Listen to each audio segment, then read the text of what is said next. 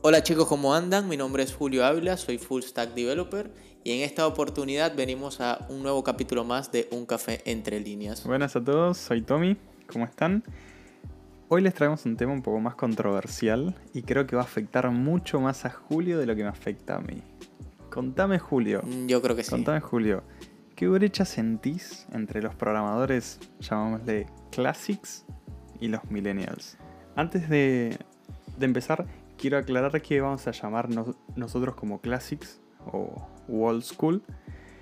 No, no vamos a hablar de gente de un rango etario per se, ¿sí? No, no son la gente de más 35, de más 40, de más 50, sino son esa gente que creen que por tener experiencia, por tener años dentro de algo, de un rubro o de una empresa, están capacitados para descalificar tu opinión. Mira, ahí es un tema que saben que me dan en la llaga porque está toda esta movida, sobre todo que nos ha, tocado recientemente tener que trabajar con, gente donde la edad es una brecha fundamental, porque nosotros por lo menos estamos alrededor de entre los 25 y los 30 años y nos ha tocado empezar a lidiar con personas que están por encima de los 40 y de los 50 años, que toda su vida han programado. Y allí nos hemos dado cuenta de lo que es realmente lidiar con programadores old school que están intentando aprender tecnologías modernas, que están entrando en nuestra cancha y nos empiezan, como quien dice, yo no sé si acá se puede decir grosería, pero nos empiezan a putear, ¿verdad? Entonces, yo no sé... Tom, Nos lingonean. es correcto. Te, te suelen tirar algo como que en mis tiempos era más complicado, no entiendo por qué esto es así, por qué se tardan tanto en desarrollar algo que hasta mi mamá lo puede hacer. Y Ah, Hasta mi mamá me lo responde. Exacto. Y no es tan así. Yo, por lo menos, por mi parte, no sé qué pensás vos, Tommy, pero por, por- para mí la tecnología de hoy es mucho, mucho más compleja que la tecnología de hace algunos años atrás.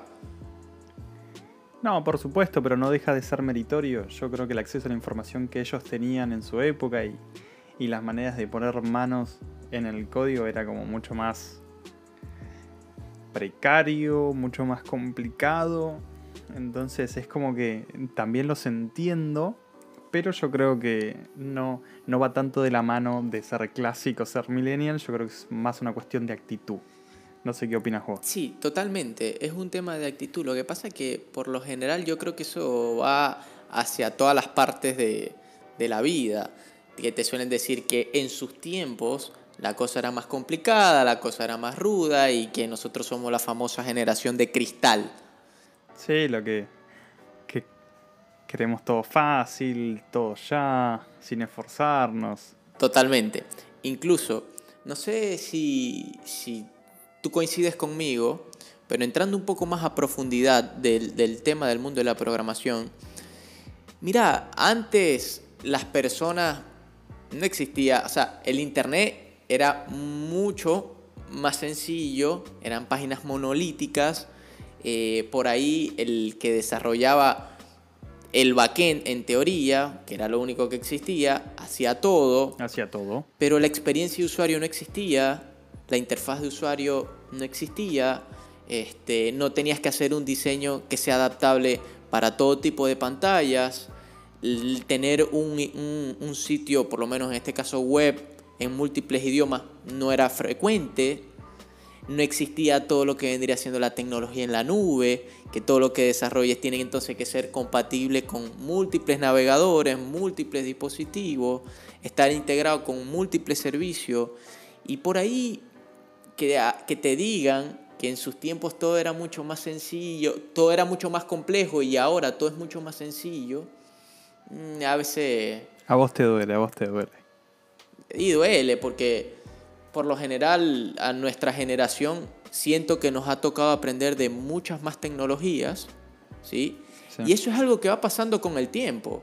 Dentro de 15 años más, la tecnología va a ser mucho más compleja y la, la generación siguiente a nosotros va a tener que saber muchas más cosas que nosotros. Y mucho más especializado también. Totalmente. Entonces, por ahí vas a empezar a tener la situación de que no todo el tiempo este, vas a poder estar puteando a los demás para eso. No, lógico, yo creo que hay un poco de, de resentimiento, un poco de celo a, que las, las nuevas generaciones estamos ganando un terreno muy importante y estamos, como dicen, eh, arrasando. Aprendemos muy rápido, aprendemos mucho y es como que nos adaptamos mucho más fácil que alguien que viene con el mismo molde hace 30 años. Entonces yo creo que es un tema que viene más por ahí. También te voy a decir otra cosa. Hay un tema que quizás no era plan tocarlo en este, en este capítulo, pero por ahí está sucediendo un caso, un fenómeno muy particular que no para todos será muy grato. Es que personas están empezando a poner eh, como líderes de, proyectos y como líderes de, de desarrollo a personas que manejan más la tecnología que directamente un background muy largo en cuanto a este, ciertos skills de, blandos, por así decirlo. No sé, ¿tú qué piensas acerca de eso? No, por supuesto, yo creo que poner a la cabeza de un equipo a un, a un programador que le encantan quedarse en su cueva, no salir, no hablar con nadie, por más que él, que él sepa un montón, que eso nadie se lo quita, ¿eh? Ojo. Pero yo creo que está mal puesto. Yo creo que alguien que por ahí no entiende tanto de tecnología, pero entiende más de gestionar em, personas, que tiene muchas más habilidades blandas, mucha más capacidad de sociabilizar y de manejar situaciones complejas en cuanto a relaciones interpersonales, está mucho más apto que alguien que sabe muchísimo, pero no lo sabe comunicar. Yo creo que por lo menos en mi caso, zapatero a su zapato. ¿Sí? Eh, si tú manejas mucho la tecnología, pero no tienes la capacidad de ser, no sé, no sé si la palabra es amigable, pero sí tener un sentido de empatía hacia el equipo, ¿verdad?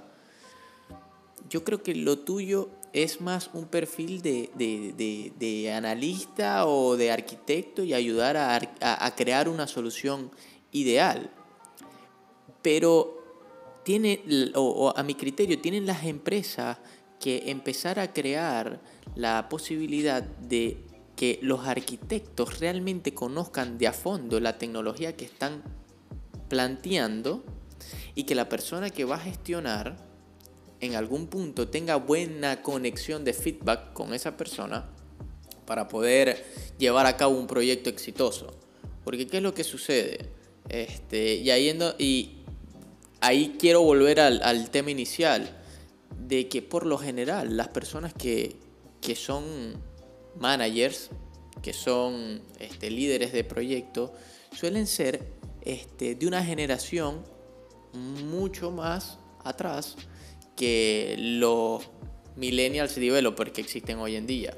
Entonces, que quizás por ahí no conocen tan bien la tecnología y te suelen correr con los tiempos porque en su tiempo quizás desarrollar ciertos fragmentos o ciertas secciones del proyecto era mucho más rápido y por ahí no entienden de que las cosas han cambiado y que las cosas no son como antes y que los desarrollos ahora toman un poco más de tiempo por todo el ecosistema que mencioné previamente de tecnologías y de integraciones que tenemos hoy en día que en esos tiempos no existían.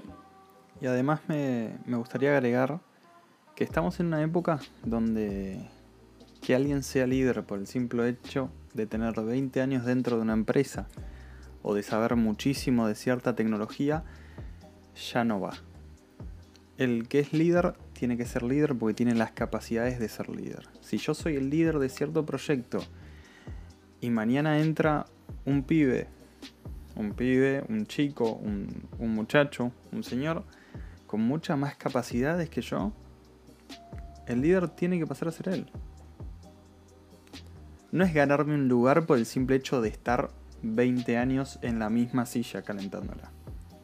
Y creo que pasa mucho eso, de que él es líder porque hace 20 años que está en la empresa. No, él tiene que ser líder porque él puede ser líder y, que, y él tiene las aptitudes para llevar adelante un equipo. No sé qué opinas vos. Sí, yo ahí te quiero hacer una pregunta que quizás pueda ser un poco más, más polémica, ¿sí? Como por ejemplo, ¿cómo crees tú que esas generaciones anteriores pueden tomar que una persona mucho menor a ellos sean como que sus jefes momentáneos en el proyecto que esté trabajando porque conoce más la tecnología, porque quizás este, es un poco más sociable o porque simplemente tiene una buena, un, buena, un, buen balance entre ambas, que conoce mucho más la tecnología y que conoce mucho más eh, los skills del equipo, porque trabajó previamente con ese equipo por lo menos. La verdad que yo creo que se lo tomarían muy mal. La misma gente que, te ningunea, que te, que te dice que su mamá lo haría mejor, eh, descalificaría tu opinión totalmente porque él tiene mucha más experiencia que vos en el área de sistemas. Que puede ser que lo tenga, pero eso no le da las aptitudes. Sí, sí, pero ahí volvemos a lo que yo te digo. Este, tú puedes tener mucha experiencia en el tema, pero yo creo que a veces eh, si tú dominas muy bien la tecnología que estás en ese proyecto trabajando, yo creo que la edad no es un parámetro. Que quizás la experiencia puede pesar en algunas situaciones totalmente de acuerdo. Pero de allí a juzgar el trabajo de otro porque tenga más edad o menos edad, para mí no está en lo correcto porque creo que lo hemos hablado en otros podcasts o en otros capítulos, que yo conozco personas que son muy jóvenes y programan bestial. Programan mejor que una persona que pueda tener, no sé, 40 años de experiencia. Porque la capacidad de resolver problemas mm, es nato, eh, viene en ti. Entonces, por allí, el juzgar a, a, una persona por la edad que tiene, no creo que esté muy bueno. Y eso es un tema que poco a poco yo creo que las empresas que están moviéndose a un, a, un, a un, palo más moderno, eh, están empezando a darse cuenta de que la edad no es un factor condicional como para llegar a ser un líder o, o para poder asignarte un trabajo en específico.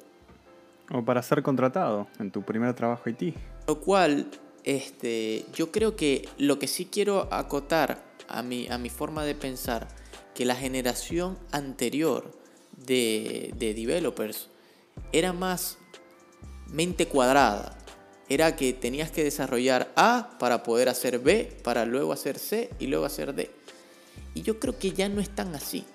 Yo creo que ahora la tecnología moderna y, las nuevas metodologías de, de desarrollar software te permite atacar distintos flancos en orden cronológico distinto y hasta a veces puedes llegar a conseguir un mejor fin siempre y cuando esté todo organizado. ¿Vos qué pensás? No, lógico, lógico, lógico. Yo creo que, que hay distintas posiciones dentro de un equipo y es por algo. Y saber aprovecharlos es saber poner a cada quien en su lugar. Pero bueno, creo que lo vamos a ir dejando por acá. Estos fueron Tommy y Juli en una nueva edición de Un Café Entre Líneas. Gracias por estar del otro lado. Los esperamos la próxima. Un saludo. Bye.